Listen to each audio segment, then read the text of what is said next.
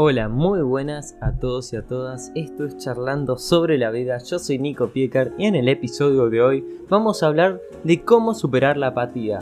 Así que si te interesa, quédate y empezamos. Debemos empezar por preguntarnos, ¿qué entendemos por apatía? Como casi siempre ocurre con los conceptos del mundo de la psicología, existen varias maneras de definir la apatía, si bien todas ellas cuentan con una serie de elementos comunes. Para resumir, vamos a decir que la apatía es un sentimiento caracterizado por la ausencia de fuentes de motivación y la baja predisposición a centrar la mente en aspectos de la vida emocionalmente estimulantes. Así, la apatía está relacionada con el aplanamiento afectivo.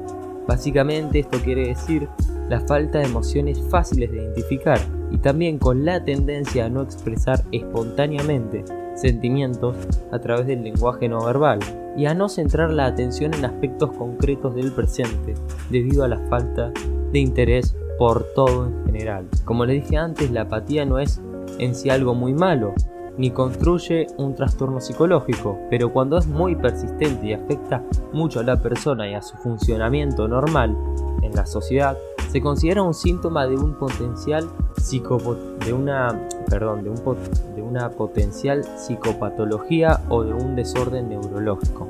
En los casos más extremos y claramente patológicos, la apatía pasa a ser lo que llamamos abulia, que es la total incapacidad por sentir entusiasmo o interés. Este fenómeno eh, se da sobre todo en trastornos de tipo psicótico como la esquizofrenia y también en demencias y otras enfermedades ligadas con el daño cerebral.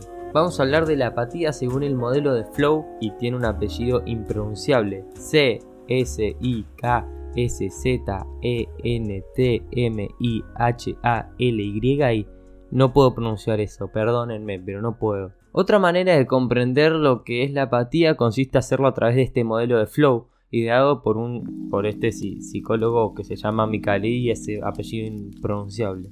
Este investigador ha desarrollado un esquema explicativo que ayuda a entender el funcionamiento de los estados emocionales del entusiasmo involucrándolo en, en distintas tareas. Estas están muy vinculadas a la experiencia en que aportan felicidad, si, si forman parte de nuestra vida cotidiana.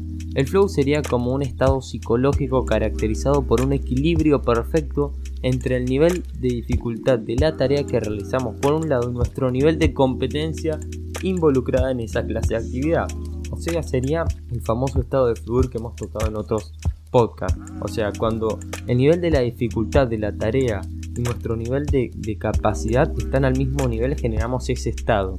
De este modo, en el punto en el que se realiza la tarea alcanza un punto máximo al que podemos llegar exitosamente a partir de nuestras habilidades y conocimientos. Ahí es como le decía recién aparece este estado de flow, que nos lleva a dirigir toda nuestra atención hacia ese reto que estamos abordando y nos inunda de una sensación de excitación y bienestar, hasta el punto de que en muchos casos lleguemos a perder la noción del tiempo. Pues bien, este psicólogo, eh, según este psicólogo, la apatía puede ser entendida como lo opuesto al estado de flow. La práctica ausencia de un estado de estimulación mental y falta de ilusión y entusiasmo por realizar cualquier acción concreta. Aquello que nos asalta cuando no hay nada que interpretemos como un reto significativo para nosotros y nos exija poner en práctica habilidades complejas. Por otro lado, si el estado de flow se, caracteriza entre otras cosas por ser puntual y basarse en un equilibrio delicado que normalmente tan solo puede ser mantenido de forma seguida durante unos minutos, la apatía puede durar mucho más que ese estado. Y si va ligada a esta psicopatología, incluso resulta frecuente que sea un estado mental por defecto de esa persona y que se mantenga durante meses. Básicamente la apatía es como no sentir, no lo motiva nada, nada le genera un, estado de, de, flow, nada, nada, o sea, le da igual todo básicamente. Es muy difícil de, explicar más allá con mis palabras. Pero ¿cómo se puede superar la apatía? Esta es la pregunta ahora. Si crees que sufres demasiada apatía, eh, voy a darte algunos consejos que, que nos dan los científicos para poder salir de ese estado, porque es un estado mental.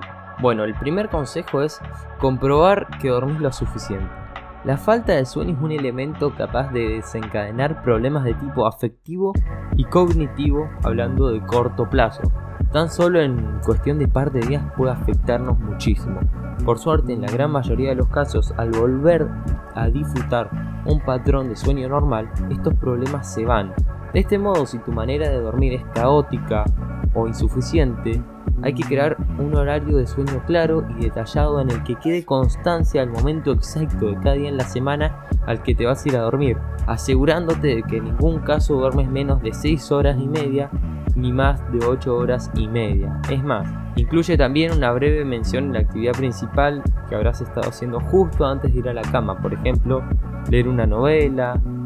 Y es muy importante que imprimamos este horario o lo peguemos en algún lado para que veamos esto. O sea, básicamente es organizar nuestro sueño.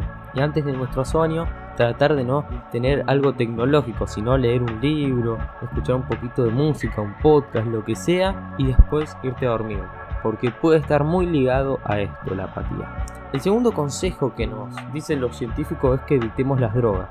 Existen muchas drogas, entre cuyos efectos conocidos se encuentra el fenómeno de volvernos menos sensibles a aquello que solíamos, nos solía producir un placer o despertar interés.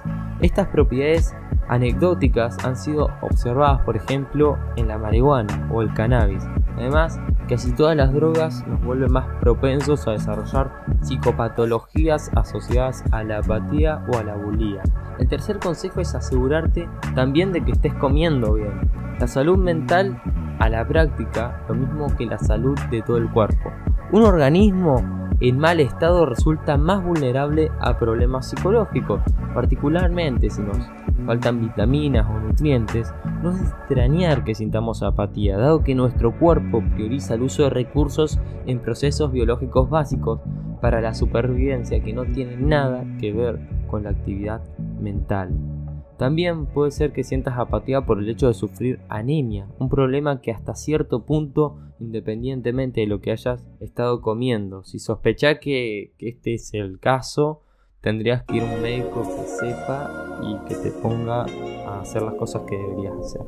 El cuarto consejo que nos dice la ciencia es aprender a gestionar nuestro tiempo. Muchas personas sienten apatía principalmente porque las responsabilidades que deben atender se les han ido del tiempo, ¿no? no tienen tiempo para hacer todo lo que tienen que hacer, de manera que ni siquiera pueden plantearse la idea de hacer algo que les guste o les interese, porque no tienen tiempo para eso.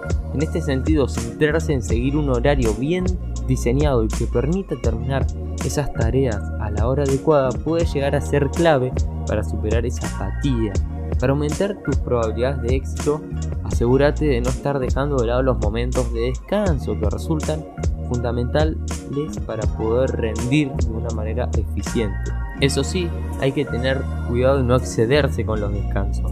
Si hay distracciones que te suelen tentar demasiado y te llevan a ir dejando para más adelante lo que tenés que hacer, o sea, procrastinar, vale limitar tu acceso a ellas antes de que empieces tu jornada. Básicamente, si yo quiero estudiar y cuando estudio me distraigo mucho con el celular y después no puedo terminar de estudiar, voy a tener que tratar de coger el celular de mí, porque si no, no puedo.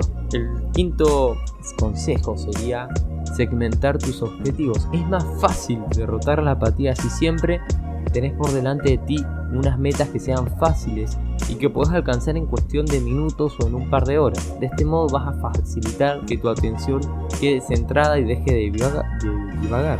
Una vez que haya entrado en esta dinámica de interacción con el entorno, es probable que esta energía se generalice a muchas otras actividades que vas a realizar y que tengas una predisposición a detectar acciones y proyectos que te interesen realizar.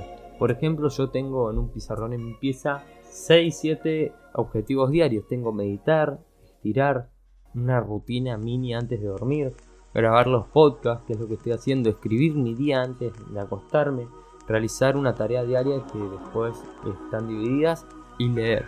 Esos son mis 6 objetivos diarios que me permiten sentir. Y por último, tenemos eh, un consejo que ya se los he dado mucho también, es practicar un ejercicio moderado. Practicar 3 o 4 veces a la semana ejercicio te va a ayudar a mantener esa actividad física y mental que te predisponga a, tener un rol más activo en tu vida. Asegúrate que son sesiones o entrenamientos de mínimo 35 minutos y que no te lleven demasiado forzar los músculos, que se sienta pero que no te mate y que tampoco sea muy leve, para poder evitar esas lesiones y dolores que te puedan evitar seguir con esa rutina, porque hay gente que va así dos días, todo se rompe todo y después no puede entrenar más. Así que hasta acá el podcast de hoy. Estos son los 6 consejos y nos vemos en el próximo. Te quiero, chao.